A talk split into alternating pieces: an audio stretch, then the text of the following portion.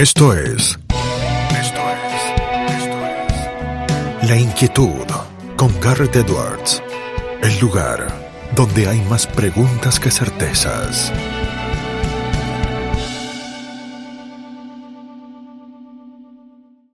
La siguiente es una entrevista que hice a Amalia Granata para tal y cual el programa que hago con Adriano Mandolesi en CNN Radio Rosario el 14 de agosto de 2021. Un documento histórico para hacer contrastes con las elecciones de este 2023, ver lo que decían los candidatos de ese momento, de esa época, ver qué dicen ahora.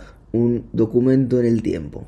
Damos vuelta de página aquí en tal y cual por CNN Radio Rosario. Estamos en época de elecciones, momento de campaña, de analizar también el costado político y todo lo que va sucediendo. Por eso tenemos un placer. Vamos a sumar a Amalia Granata, ella es periodista, diputada provincial en la provincia de Santa Fe, precandidata a senadora nacional en el binomio titular junto a Federico Angelini por la lista Santa Fe nos une dentro del espacio Juntos por el Cambio. Amalia, ¿cómo estás? Garrett Edwards te saluda.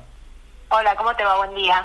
Buen día, Amalia, gracias eh, por atendernos. Eh, si te parece, arrancamos por cuestiones eh, vinculadas con la provincia. están en internas, se vienen las PASO. ¿Por qué crees que la lista que con Federico Angelini lideran es la que mejor puede defender a Santa Fe?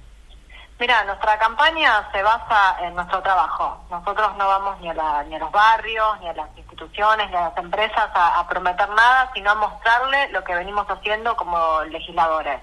Federico es diputado nacional, yo soy provincial, después la lista de diputados la compone Luciano La Espina, que es economista, también eh, diputado, eh, Gisela Scaglia es diputada, y Jorge Forí, que es ex canciller, y bueno, sabemos del gran trabajo y la apertura al mundo que ha hecho cuando fue canciller en el, en el anterior gobierno. Así que nuestro, nuestra propuesta para que nos vuelvan a elegir es nuestro trabajo. Yo particularmente soy una de las 10 legisladoras más productivas de la Cámara, he ingresado al día de hoy 203 proyectos y estos proyectos tienen que ver con mejorarle la vida al santafesino. Así que nuestra propuesta, por lo menos cuando yo recorro los barrios, voy con una carpetita y les dejo a la gente mi trabajo legislativo y, espero que me vuelva a elegir por mi trabajo. Nada, nada tan simple que por lo que hice en, un año y medio de gestión. Amalia, ya llevas un recorrido importante en la política. Eh, ¿Qué has eh, aprendido en este tiempo que a lo mejor ya vislumbrabas eh, en tu faceta periodística, pero que te terminó de confirmar eh, el estar del otro lado del mostrador? No, a ver, aprendí a estar en una cámara con gente que piensa muy diferente a mí y poder ponerme de acuerdo o no, pero siempre con la tolerancia y el respeto.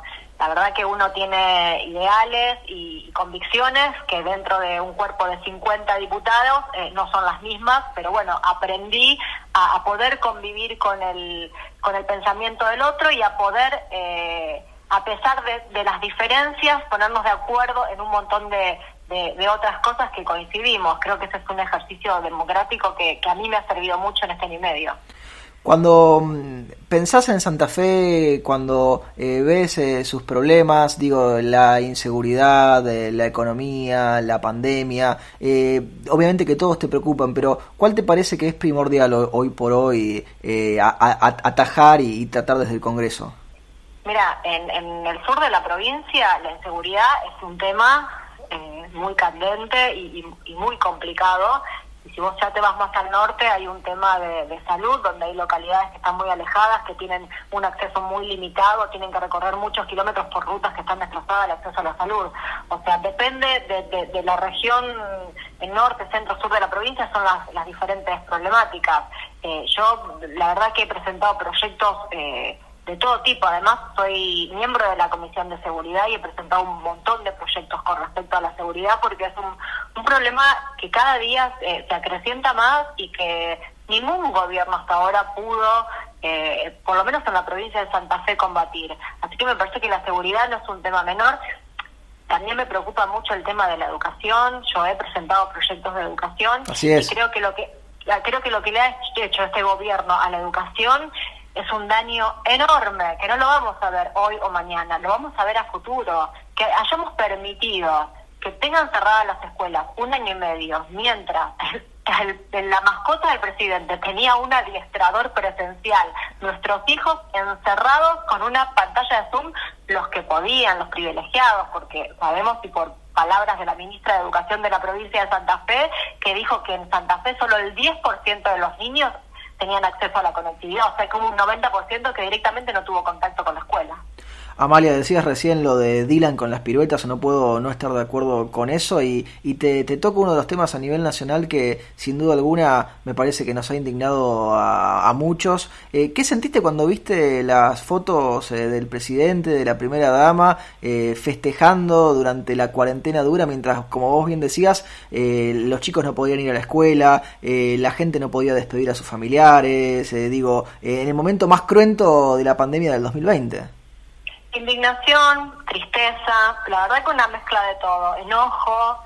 Eh, mira, el año pasado, en ese momento, estábamos todos encerrados con mucho temor porque el presidente con su dedo señalador y acusador eh, te daba discursos de moral en la televisión y te señalaba como si vos tenías ganas de abrazar a un familiar o, de los chicos de volver al colegio, eras casi un asesino serial. Mientras sucedía todo esto, mientras te repito, como decía, te dije recién, había una adiestrador para su mascota, pobre, ¿no? Una mascota no, no, no, tiene nada que ver, pero mientras tenía el privilegio, por ser la mascota del presidente, de tener un entrenador personal. Sí, porque digo, otras mascotas no lo tenían, ya que estamos, digo, marcamos, e, era, porque era el presidente, el perro del presidente, justamente. Exactamente. A ver, la primera dama tenía peluquera, manicura, personal trainer. Sabemos las situaciones de los gimnasios y los personal trainer que vivían de su trabajo y y, estaban en una situación desesperante el año pasado. Bueno, todos estos privilegios en, la, en, en Olivos sucedían mientras nosotros estamos encerrados, con temor y con viviendo situaciones con nuestros chicos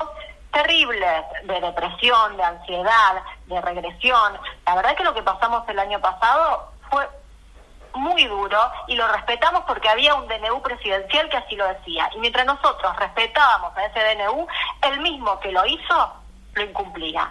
Incumplía y estaba de fiesta, alegre. Y el resultado, ¿sabes cuál fue? De toda esa fiesta de olivos, más de 100.000 personas fallecidas.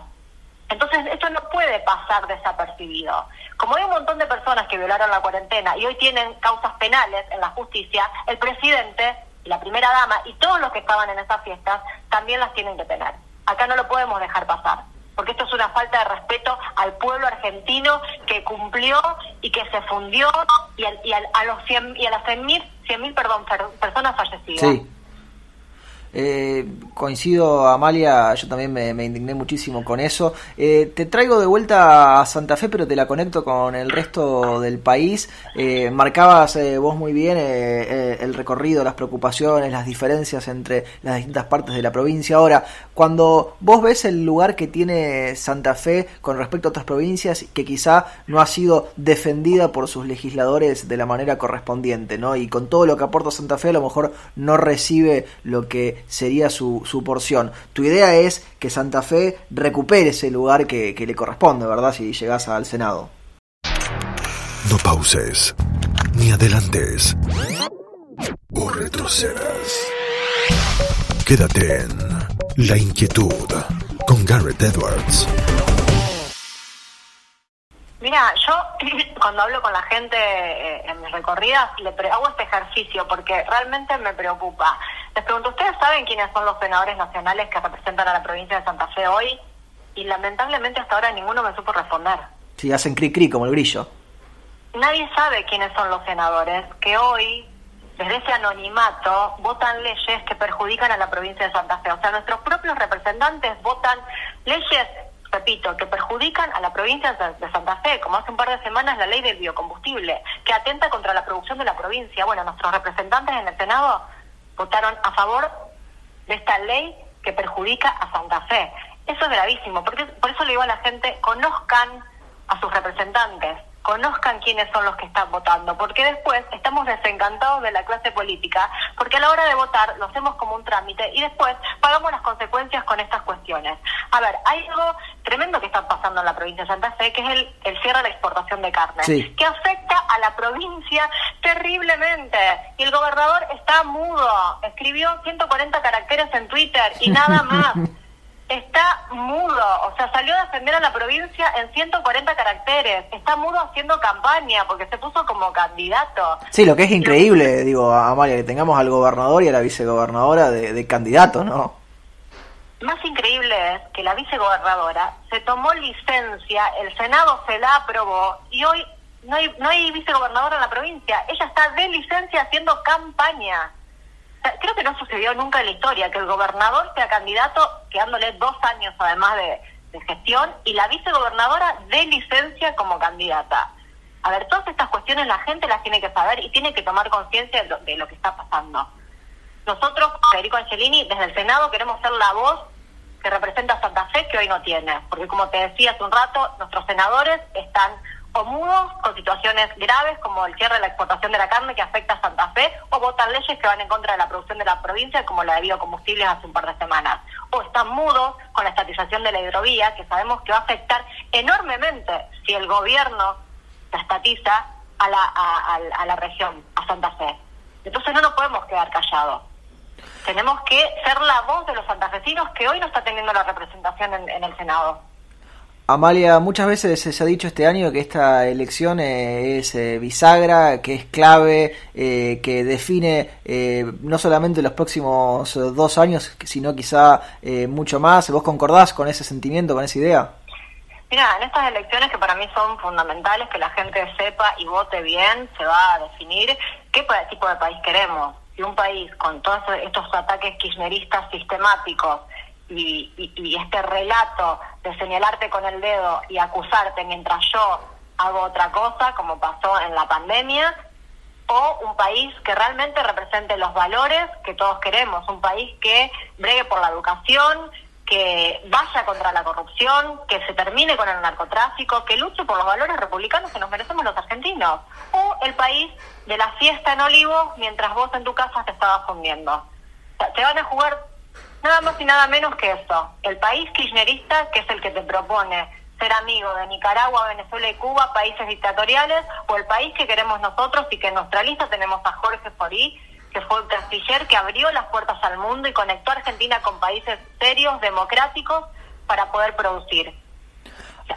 son cruciales estas elecciones, por eso la gente que tome conciencia a la hora de votar y que sepa y que conozca a los candidatos.